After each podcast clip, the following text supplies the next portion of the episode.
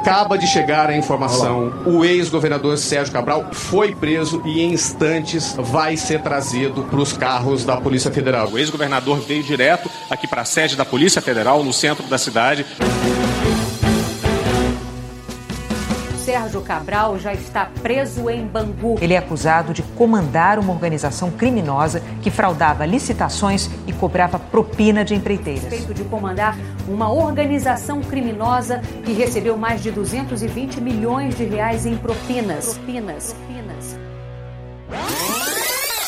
Cabral foi condenado a 13 anos e 4 meses de prisão. Sérgio Cabral foi condenado mais uma vez. Dessa vez, o juiz federal Marcelo Bretas condenou o Sérgio Cabral a mais 18 anos de prisão. No processo relacionado ao. O ex-governador Sérgio Cabral foi condenado mais uma vez. As penas agora já somam quase 216 anos de prisão. E o ex-governador do Rio de Janeiro, Sérgio Cabral, foi condenado pela 11 primeira vez. Mais um processo contra o ex-governador do Rio, Sérgio Cabral, mais uma condenação. Dessa vez, as penas já somam 233 anos. 33 anos. 33 anos.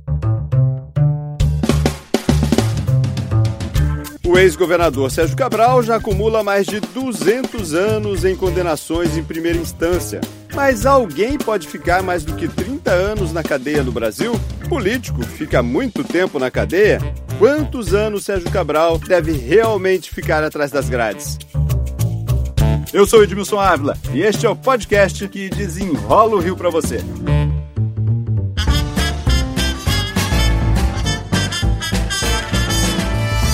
Eu convidei o professor de Direito Penal da PUC, Breno Melaranho, para desenrolar esse assunto aqui. Alguém fica mais do que 30 anos na cadeia no país? A Constituição brasileira, ela proíbe prisão perpétua. Ninguém pode ficar preso durante a vida toda. Diante dessa proibição expressa na, na Constituição, uh, o Código Penal, ele fixou o máximo de 30 anos de prisão a que alguém pode ser submetido. Mais que isso seria, na prática, uma prisão perpétua. Acontece que o Código Penal fez isso na década de 40, em que a expectativa de vida média do brasileiro era, era bem inferior à expectativa de hoje, que, se eu não me engano, está em 75 anos, 74 homens, 76 mulheres. É, há vários projetos de lei no Congresso para aumentar esse máximo né, de 30 para 40 anos. Mas a lei penal é assim para cumprir a Constituição que proíbe é, a prisão perpétua. Mas e os benefícios? O bom comportamento, estudo, trabalho. Ele não pode reduzir a pena? Pois é, ele pode. Agora, pelo entendimento atual do Supremo Tribunal Federal, o cálculo deve ser baseado no total real da pena. Então, por exemplo, alguém condenado a 200 anos de prisão, ele não vai ficar preso de 200 anos, no máximo 30. Pelo Supremo Tribunal Federal, ele só vai poder, ah, por exemplo, progredir de regime é, com um sexto do cumprimento de pena baseado nesses 200 anos de prisão e não os 30 anos máximos a que ele vai ficar submetido à prisão. É o entendimento é, atual do Supremo. Isso pode mudar.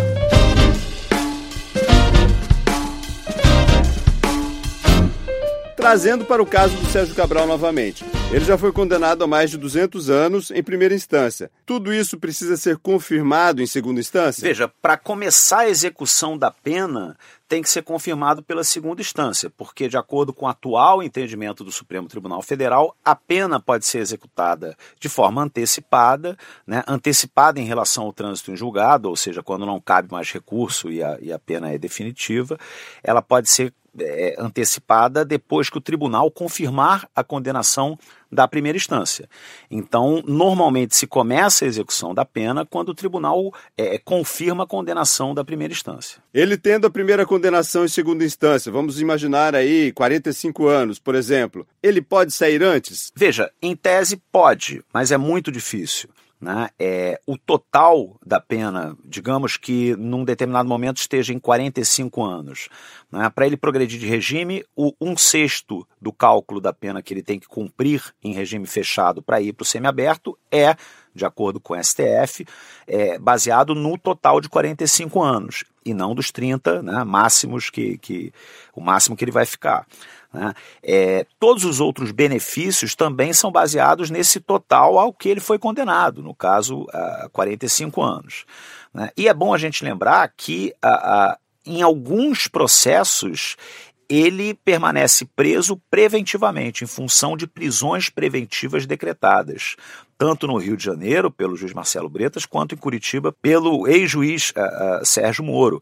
É, então, uh, mesmo que ele conseguisse, por exemplo, hoje, um, um, benefício naquilo que já começou a, a, execução, em outros ele não poderia sair por enquanto em função dessas prisões preventivas decretadas. Então, muito provavelmente ele ficará 30 anos na cadeia? É um caso em que Uh, por conta do total que vai se, vai se acumulando de condenações, que vão sendo confirmadas em segunda instância, e que depois prevalecem nos tribunais superiores e transitam em julgado, né? vai chegar uma quantia, né? uma quantidade de pena muito grande, né? em que ele vai passar a ter a direito ao primeiro benefício, normalmente progressão de regime, ou até mesmo livramento condicional, uh, num tempo superior aos 30 anos. Né? Então, é um caso típico de alguém que, a princípio, ficará 30 anos preso. É claro que existem várias hipóteses, né? várias é, nuances aí que podem ocorrer, como, por exemplo, um novo entendimento do Supremo de que o cálculo dos benefícios devem ser em cima dos 30 e não em cima da quantidade real. O Supremo pode né, julgar uma nova ação em que ele decida de maneira diferente. Então isso mudaria todo o cálculo. Isso mudaria todo o cálculo, passaria a ser feito né, é, com base nos 30 anos. E também existe a prisão domiciliar humanitária, como se chama, ela se dá quando a pessoa ou completa 80 anos ou o estado de saúde causa essa necessidade. Isso pode né? acontecer no caso do Sérgio Cabral. Ele já tem 56 anos. Exato. Está desde 2016 Exato. já é, na cadeia e deve ter pelo menos mais 27 anos para cumprir. Vai passar dos 80 anos. Exato. Qualquer pessoa com a saúde debilitada que necessite prisão hospitalar ou até prisão domiciliar, o judiciário deve conceder. É claro que uh, isso não é concedido à torta e à direita, né? Claro que os juízes costumam ser bastante rígidos com as provas dessa necessidade, mas quando a gente pensa, será que ele vai ficar 30 anos preso?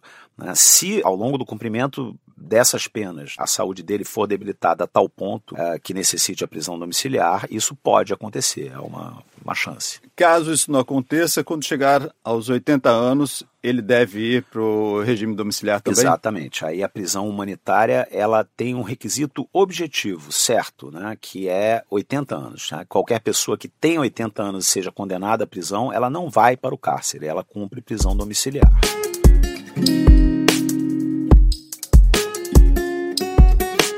Olhando para a situação do Cabral, em primeira instância, mais de 230 anos de cadeia e apenas 10 condenações. Esse imaginário popular de que político não fica muito tempo na cadeia, de que bons advogados vão conseguir tirá-lo de lá rapidamente. Isso não deve se confirmar. Olha, em termos jurídicos, esse imaginário popular não vem se confirmando no caso de Sérgio Cabral. É um caso muito típico de alguém que a princípio, por enquanto, vai ficar 30 anos preso. Essa quantidade de pena que vem sendo acumulada né, é, por ele nos processos contra ele, vem passando de 200 anos, ainda tem mais de 20 ações que podem gerar novas condenações, pode passar de 300. 400 anos, quem sabe, por mais que ele é, use a chamada remissão de pena, que é a diminuição de pena por trabalho, estudo ou até leitura né, de livros para diminuir a pena dele, ela está né, já muito grande e a perspectiva de se tornar maior ainda, a ponto de, de não conseguir né, diminuir né, para tentar sair antes dos 30 anos. Então, respondendo à tua pergunta, o imaginário popular, no caso do Sérgio Cabral, não vem se confirmando por enquanto. Muitas pessoas dizem: para que ficar aumentando a pena se ele não pode passar de 30 anos na cadeia? Se você for calcular um benefício como, por exemplo, do livramento condicional, em que uh, o sujeito, cumprindo a pena pela primeira vez, ele pode obter com um sexto do cumprimento de pena, esse um sexto baseado em 30 anos é é, é uma coisa, um sexto baseado em 258 anos, né, é, é, é, bem mais, né, então a importância aí no caso do judiciário é ir condenando, né, é, é, a influência real é essa, repito, né, por enquanto de acordo com a interpretação do Supremo Tribunal Federal. Breno Milaranho, professor de Direito Penal da PUC, muito obrigado pela presença. Obrigado Edmilson, um grande abraço. Este podcast foi editado por Lucas von Seehausen e a engenharia de áudio é de Léo Viô. Toda semana a gente desenrola um assunto aqui do Rio para você. Até o próximo.